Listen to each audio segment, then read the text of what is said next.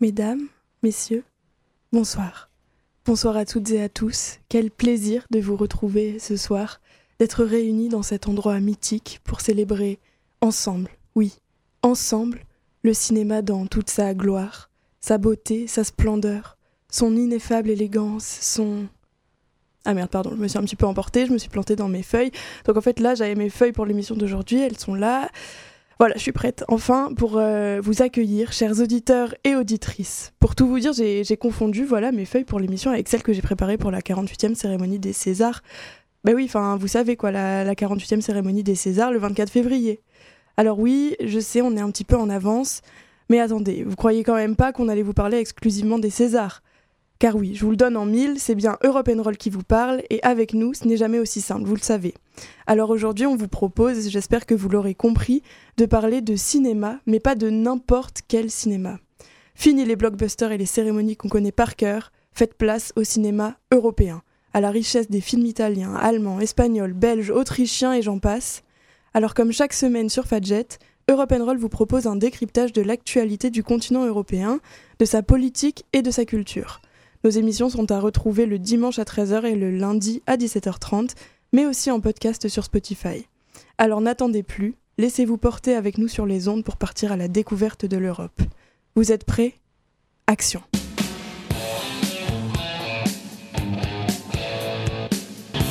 Actu, débat, culture, idées, musique.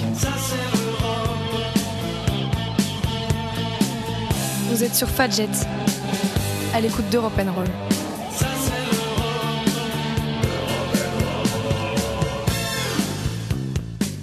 Le scénario de l'émission du jour s'annonce plein de rebondissements, alors ne manquez surtout pas le générique de fin pour en connaître le dénouement. Nos acteurs principaux, auréolés de gloire, ont été puisés dans leurs plus profonds sentiments pour nous livrer un jeu d'un niveau rarement atteint. Angelina nous parlera d'abord de la politique de soutien du cinéma à l'échelle européenne et du poids géopolitique du cinéma toujours européen.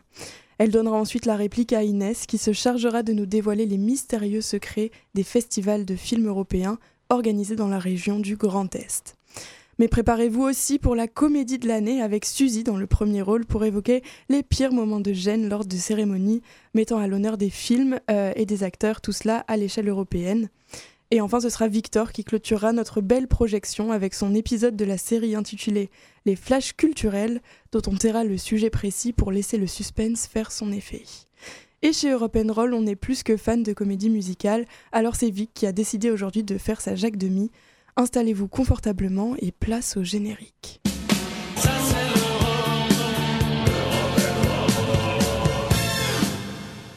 Mais avant tout, pour vous remémorer l'ancien temps à l'époque où les actualités étaient projetées avant chaque séance, place au journal. Et on commence tout de suite ce journal dans le sud de l'Europe, plus précisément à Chypre, où Nikos Christodoulides est devenu dimanche 12 février le nouveau président du pays. À seulement 49 ans, ce qui fait de lui le second plus jeune président à accéder au pouvoir à Chypre, il a devancé de peu son concurrent Andrés Mavroyanis avec 51,92% des voix. Le nouveau chef de l'État, malgré son jeune âge, donc, est loin d'être un novice en politique, puisqu'il a occupé les fonctions de porte-parole du gouvernement de l'ancien président Nikos Anastasiades, avant de devenir son ministre des Affaires étrangères. Toutefois, il s'est présenté à l'élection présidentielle en tant qu'indépendant sans être rattaché aux deux partis principaux du pays, le Rassemblement démocratique qui se situe au centre droit de l'échiquier politique et le Parti communiste AKEL. Mais Nikos Christodoulides n'aura pas le loisir de savourer sa victoire bien longtemps à en croire les différentes analyses politiques parues dans les jours suivant son élection. En effet, il faut garder en tête que depuis 1974 et l'invasion turque sur la partie nord de l'île, le pays est scindé en deux parties, la, communauté grecque pardon, est regroupée au sud où le gouvernement de la République de Chypre exerce son pouvoir. Au nord, on trouve les chypriotes turcs ainsi que de nombreux immigrants venus de Turquie. Cette partie du pays, si elle est reconnue par la communauté internationale comme appartenant à la République de Chypre, est en réalité soumise au pouvoir turc qui y a créé en 1983 la République turque de Chypre Nord qu'il est le seul à reconnaître. Depuis, malgré de nombreuses tentatives de réunification, le pays reste divisé. C'est donc à un problème crucial que sera confronté le nouveau président Nikos Christodoulides. Cependant, on peut s'attendre à ce que celui-ci privilégie ce qu'on appelle une solution à deux États. Le pays qui était resté proche de la Russie même après l'annexion de la Crimée en 2014 a de plus perdu un million de touristes russes suite au déclenchement de la guerre en Ukraine et à la mise en place des sanctions voulues par l'Union européenne. Malgré tout, la situation économique de l'île semble stable, ce qui pourrait aider Nikos Christodoulides dans la mise en place de son programme centré sur la lutte contre l'inflation et la corruption. La guerre en Ukraine, on le sait, a d'autres répercussions sur le territoire européen, et notamment en Moldavie, où la première ministre pro-européenne Natalia Gavrilita a donné sa démission vendredi 10 février. Plus récemment, le lundi 13 février, la présidente du pays, Maya Sandu, a exprimé ses craintes concernant la possibilité d'un coup d'État russe sur le territoire moldave. Elle a dans la foulée annoncé son intention de faire voter une loi pour accroître les pouvoirs et les instruments à la disposition des services de renseignement pour combattre cette menace. Le pays est en effet particulièrement touché par le conflit russo-ukrainien, notamment en raison du chantage énergétique mis en place par la Russie, qui diminue ses livraisons de gaz, mais aussi par la présence de 1500 soldats russes dans la région séparatiste de Transnistrie, territoire situé entre la Moldavie et l'Ukraine. Les Européens surveillent de près l'évolution de la situation moldave et ont accordé à cet État le plus pauvre d'Europe le statut de candidat à l'Union européenne en juin dernier. La Moldavie doit également accueillir le deuxième sommet de la communauté politique européenne en juin prochain. On restera donc attentif aux événements qui s'y déroulent. Mais terminons ce journal avec une bonne nouvelle puisque l'Espagne a adopté ce jeudi 16 février une loi qui met en place un congé menstruel. Les règles sont désormais reconnues comme un motif pouvant justifier un arrêt maladie. Les députés espagnols avec cette initiative sont les premiers en Europe à adopter une telle mesure. On espère la voir se généraliser très bientôt aux autres pays européens puisqu'il faut savoir rester optimiste. Maintenant, le film de l'année peut vraiment commencer et je vous prie d'accueillir une femme de talent, à la fois technicienne de plateau et actrice à Palme d'Or. Angelina a pris place pour vibrer avec vous sur le thème de la politique européenne du cinéma.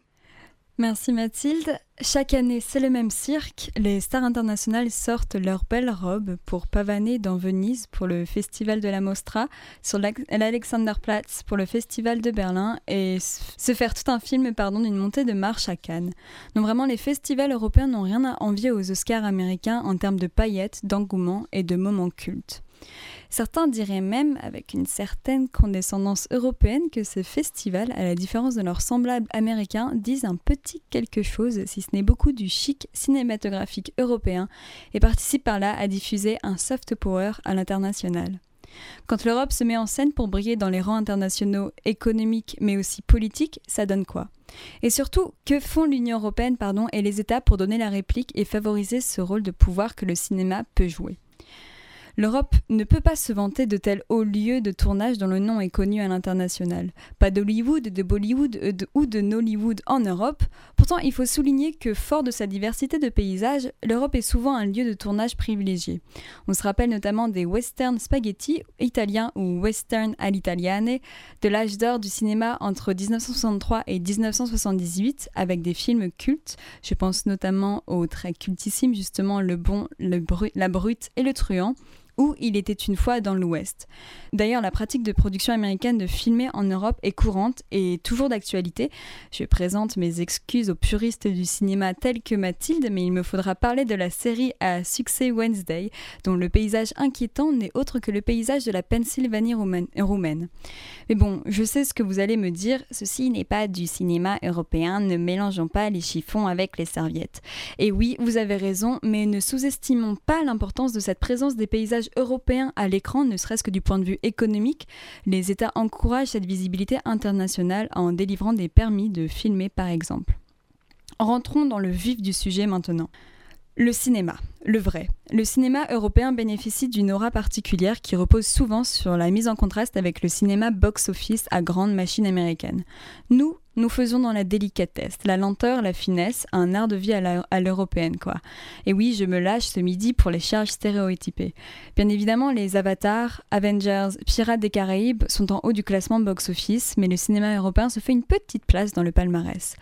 Les réalisateurs européens, au nom internationalement reconnus, sont nombreux souvent pour des raisons problématiques, suivez mon regard vers le réalisateur du pianiste ou vers le réalisateur de Lucie qui comptabilisait 52,1 millions d'entrées dans le monde.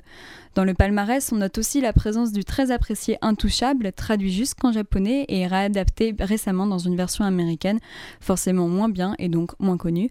La liste est longue en réalité, dont des films européens qui résonnent à l'international et par l'Europe, La Vita e Bella de Roberto Bellini, le cinéma nordique avec notamment La Chasse de Thomas Winterberg, primé aux Oscars et Palme d'Or du Festival de Cannes, sans oublier le très cocasse Goodbye Lenin de Wolfgang Becker. Mais que fait l'Europe? Je précise ma question parce qu'on a tendance à la sortir un peu trop facilement, toute prête comme cela. Que fait l'Europe pour promouvoir sa place internationale dans le cinéma?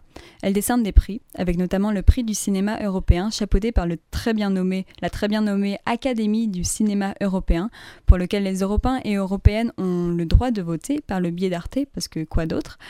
La Big Boss Union européenne est toujours là. En 2021, la Commission a annoncé renforcer le dispositif média avec une enveloppe de 1,4 milliard d'euros destinée à dynamiser l'industrie du cinéma par le biais du financement des professionnels de ce milieu. L'Europe à l'international, c'est aussi se faire des films, et dans ce domaine, l'Union européenne, construction politique unique et remarquable, sait faire. Surtout le cinéma européen dit quelque chose de l'esprit européen et de son lourd passé, tant de choses à dire que des millions de phrases ne suffisent pas, il faut en faire des films. Quoi qu'il en soit, le cinéma européen dit quelque, chose de l'Europe et on ne peut que vous encourager à écouter. Bref, tout cela pour dire, allez voir du cinéma européen bon sang.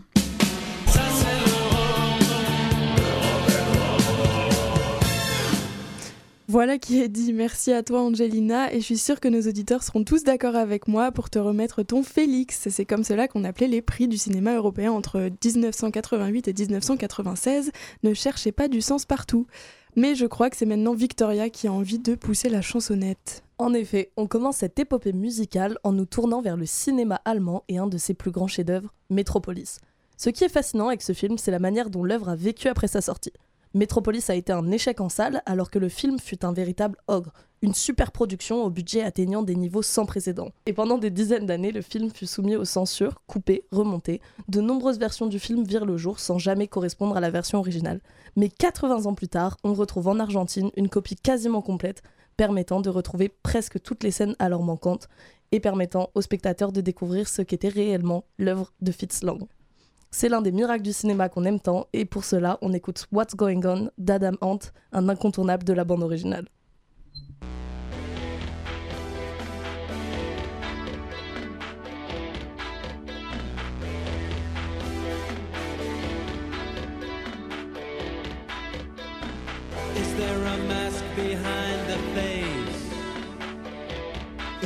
Sleeveless ace? Can a smile conceal a sneer? How do we see clear? Answers can change the question line every time. And now the truth in confidence tells a lie. What's going on?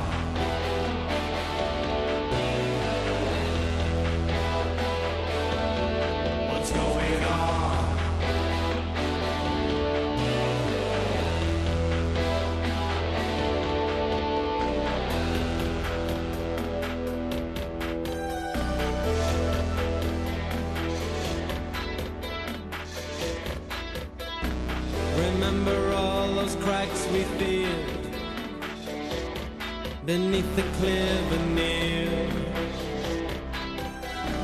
Now they are bursting wide apart. Is this just the start? How does it feel to lose control? Feels like hell. Who's a friend and who's a foe? Can we tell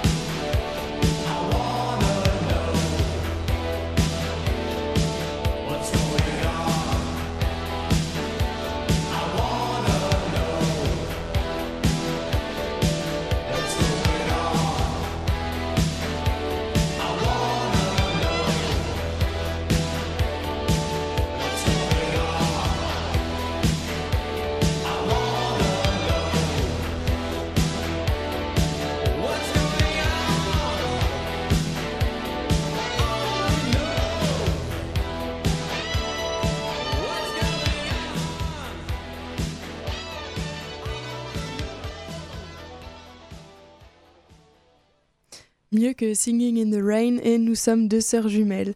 Je vais m'arrêter là pour éviter de, vous, de faire fuir la salle, pardon, mais merci à toi, Victoria.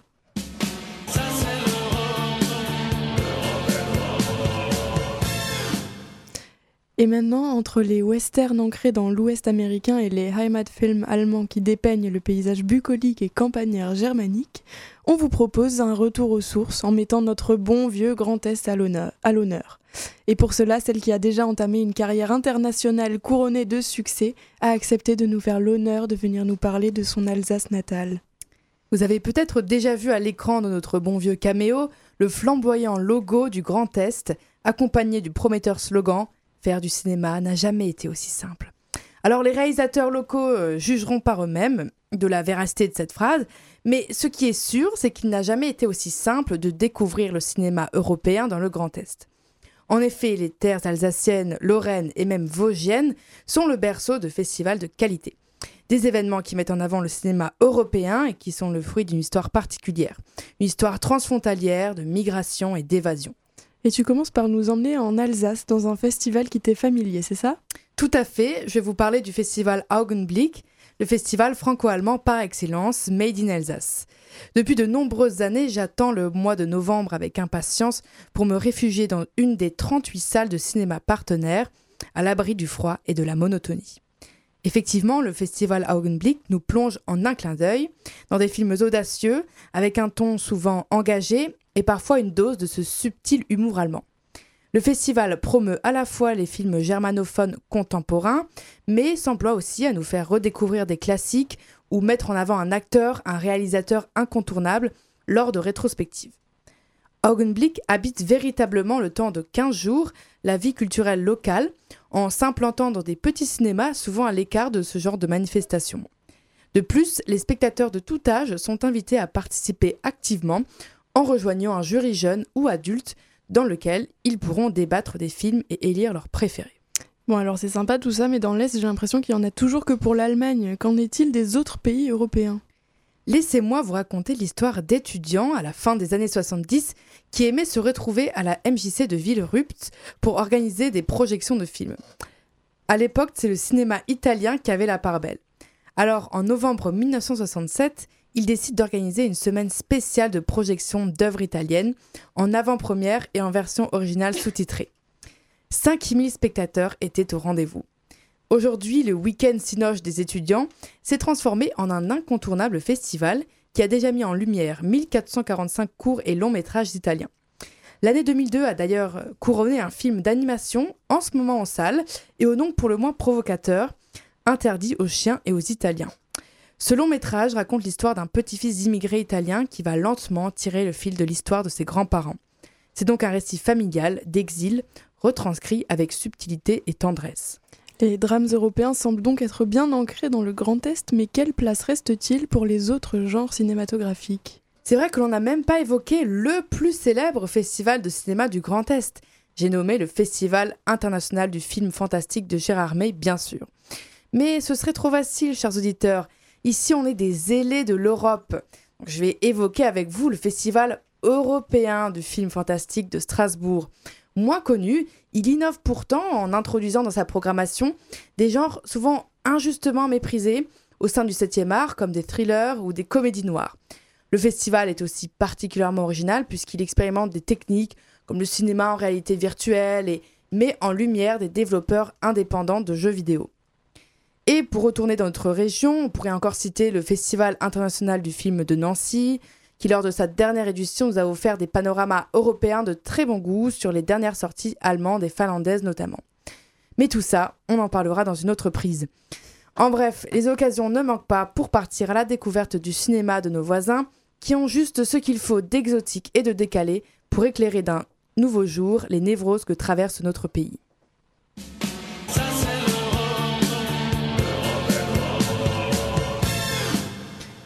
Aurait pensé que notre terroir soit rempli de ces opportunités culturelles et cinématographiques Merci beaucoup Inès pour ta participation à ce film qui, on l'espère, rencontrera le succès du public. En tout cas, c'est un privilège pour moi de te remettre à toi aussi ton Félix, amplement mérité.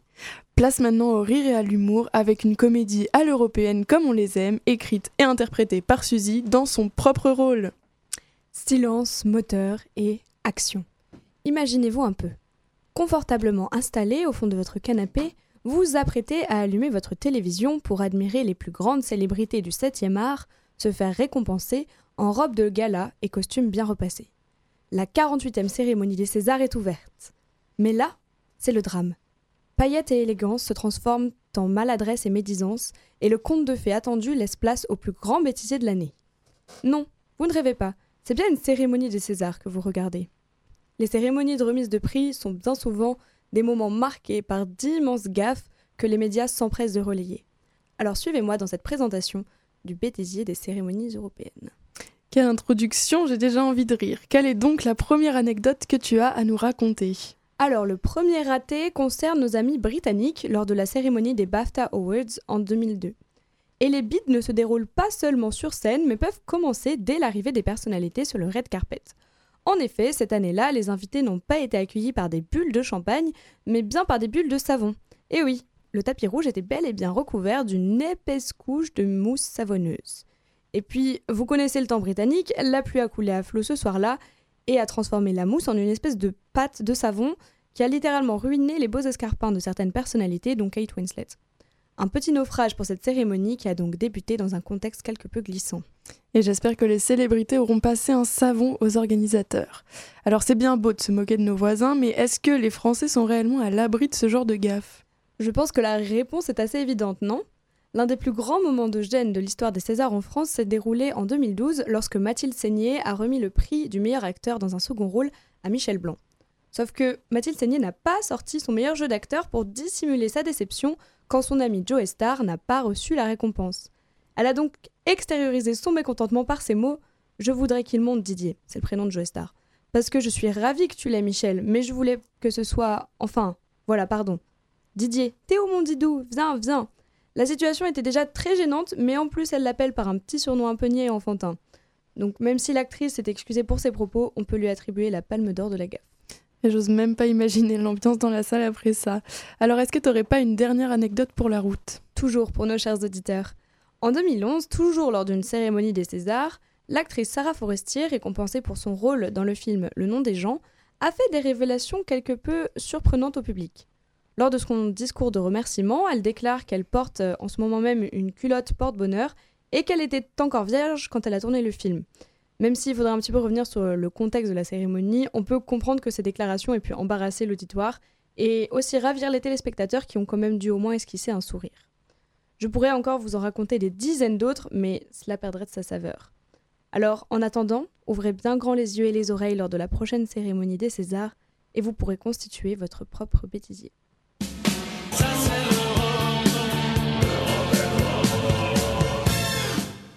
Merci Suzy pour ces moments riches sans plaisir. Notre émission est heureuse de pouvoir te décerner à toi aussi un Félix spécial comédie. On espère que tu reviendras nous voir même après l'envolée de ta carrière. Mais voilà que Victoria s'impatiente, ses cordes vocales chauffent et s'échauffent. Je crois qu'elle est prête à nous faire vibrer avec son deuxième intermède musical. Et oui, changement d'ambiance puisqu'on se retrouve un siècle plus tard, en 2018, avec le drame polonais Cold War qui a retourné la critique. Moins connu du grand public, ce film a tout de même été un banger, comme disent les jeunes, dans le monde du cinéma. Le film se déroule en Pologne après la Seconde Guerre mondiale et nous compte un amour impossible sous les conditions du régime communiste. Je vous laisse écouter Two Hearts, Four Eyes, interprété par Johanna Kulisch, musique phare et représentative de l'émotion transmise par le film.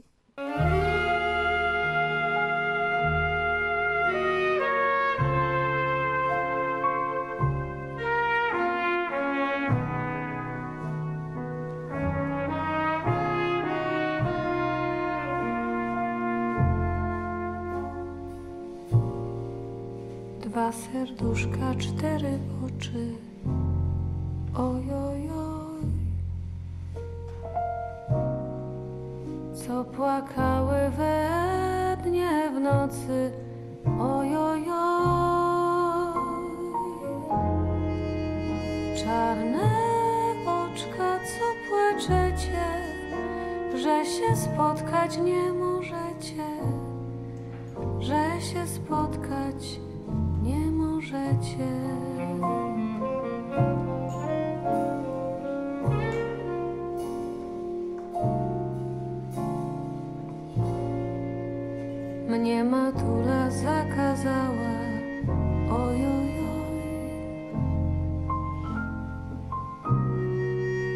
Żebym chłopca nie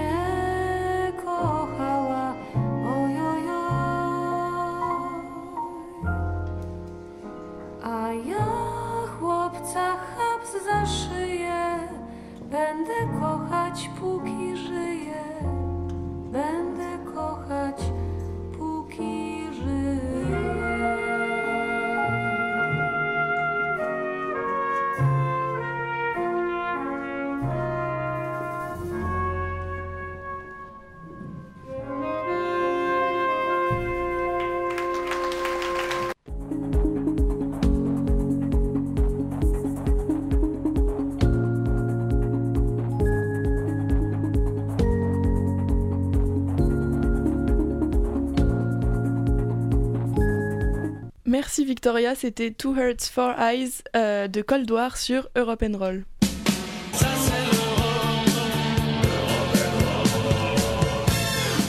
Alors avant le clap de fin, Europe and Roll innove et s'inscrit dans l'air du temps en vous proposant de retrouver un épisode de notre série, connue aujourd'hui de tous, les flashs culturels.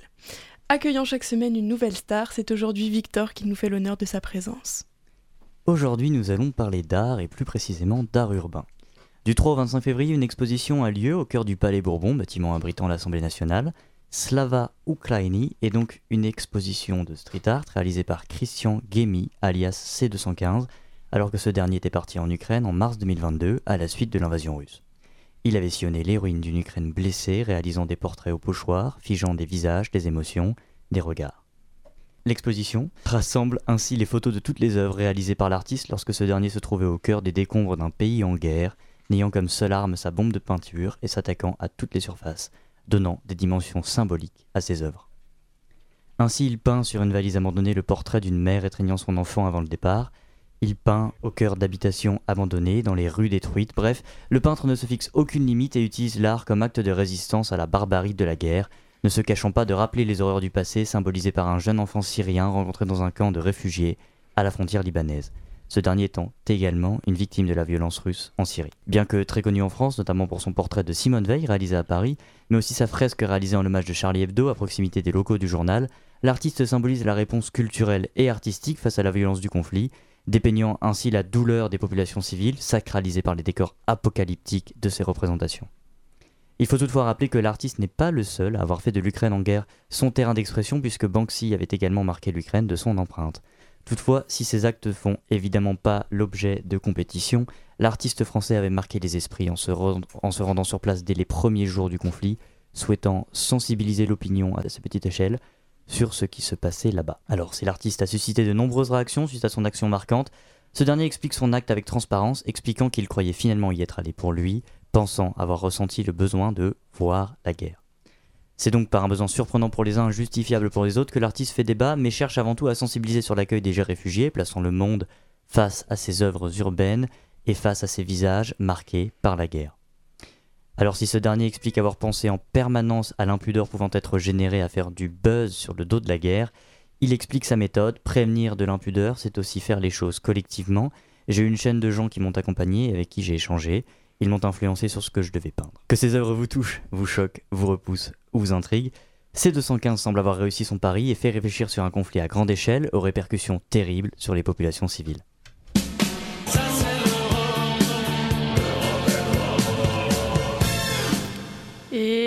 Coupé Cette fois-ci, c'est vraiment le clap de fin de notre film documentaire comédie mélodrame sur le cinéma en Europe. On espère qu'il aura été à la hauteur de vos espérances et que vous l'estimez aussi à la hauteur de toutes les récompenses, qu'il s'agisse de César, de Lion d'or, d'Ours d'or ou de Palme d'or. Au générique de fin, on retrouve Angelina, Inès, Victor, Suzy et Victoria qui nous ont honorés de leur présence et repartent tous accompagnés de leur Félix pour les remercier de leur contribution exceptionnelle. Alors si le film vous a plu, n'oubliez pas qu'il s'agit de cycles cinématographiques infinis que vous pouvez retrouver chaque semaine sur Radio Fadjet le dimanche à 13h et le lundi à 17h30 ou n'importe quand en podcast sur Spotify. Et même si, nous devons maintenant vous l'avouer, il ne manque que les images pour en faire de vrais chefs-d'œuvre, nous étions particulièrement heureux de pouvoir vous retrouver. Europe Roll vous dit à très vite sur Radio Fadjet,